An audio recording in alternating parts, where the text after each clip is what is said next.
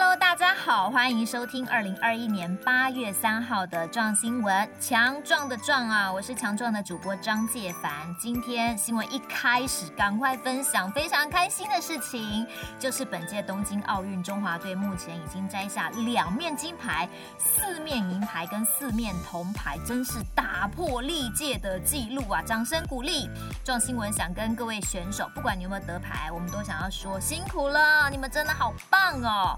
好，接下来就是要关心本周的焦点新闻了。首先，COVID-19 疫苗施打意愿与预约系统的第五轮施打快要开始了。这一波施打是供应莫德纳疫苗为主，不过这一次一开始会先针对第一类到第三类以及孕妇施打第二剂为优先。打完这些类别之后，剩下的莫德纳疫苗指挥中心也规划让七月十九号之前有意愿登记的第九类以及六十五岁以上的壮世代施打第一剂。那算一算，应该差不多五十岁以上都有机会打到啦。哈。不过实际的状况还是要依预约的情形而定。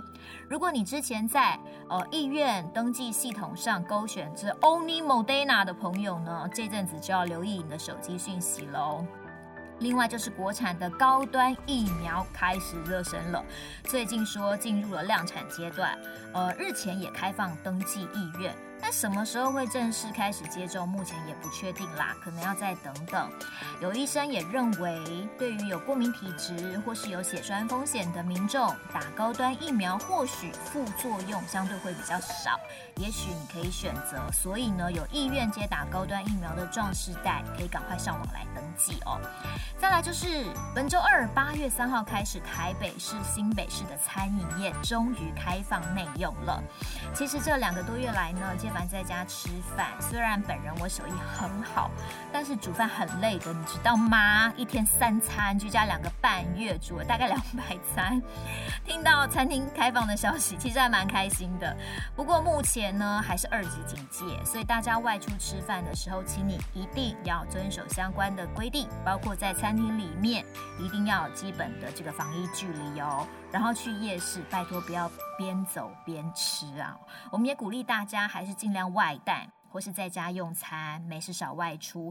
毕竟疫情是还没有完全解除的哈，请注意哦哈，每天都还有确诊的案例传出，这个风险都还是在的。台北市长柯文哲也说，疫情千变万化，如果不小心又升温的话，内用的部分就喊卡了哈，就不内用了。所以呼吁壮世代们，除了保护自己之外，也一起来守护台湾，我们一起撑到解封。好，最近接种疫苗的人是越来越多了，因为覆盖率也越来越高了。但不少人打完之后就头痛、发烧啊，各种副作用都出现了，就会开始吃普拿疼或是止痛药来舒缓。但是服用这类的药物，其实有一些 mega 要注意哟，不然会对你的肝脏造成伤害。刚才录音之前呢，介凡也跟我的医生妹妹讨论了这一点。她说，如果你本身肝脏就是呃有问题的，你的肝功能是有问题的话，一定要先。呃，看医生，跟你的医生咨询，你可不可以吃这些药物？哈，那包括之前知名医生许淑华也分享说，这类的药物是含有所谓的乙醯胺酚，简单来讲就叫做普拿疼了。哈，比较安全的吃法是一天不要超过三千毫克。那像是普拿疼或是类似剂量的止痛药，每一颗的剂量其实都是不同的，有的三百二十五毫克，有的五百毫克，有的六百五十毫克，这个比较高剂量，所以你建议服用之前呢，一定要先知道，看一下旁边的说明，你吃的药每一颗的含量是多少的剂量，这样子你才能推估自己一天最多能吃到几颗。同时每一次食用都不建议超过两颗哦，而且必须间隔至少四个小时以上才能再吃下一颗。如果你服用的是这个六百五十毫克比较高剂量的这一种的话，则至少要隔八个小时。而且你也要注意一下，如果你平常有在服用其他的药物，可能有一些慢性病患者有在吃别的药，你就要看一下它的成分里面是不是也有这个所谓乙酰胺酚，不然摄取太多这个成分的话会。伤身体哈。另外呢，医生也强调，服药期间千万避免喝酒哈，有酒精的饮品都不要。然后呢，也小心不要食用过量。如果你出现了恶心、呕吐、食欲不振等，这可能就是中毒的症状。严重的话，你的皮肤还会变黄。这个时候，拜托，请你赶紧就医治疗，很重要。接下来要跟大家报告一个好消息，我们的壮声》是 Podcast 的频道呢，最火红的节目《我和我的三个朋友》终于要重磅回归，继续连载了。其实之前是因为防疫不能群聚呀、啊，而三个朋友当然是不能聚在一起啊，所以我们几个访谈节目都只有暂时喊他。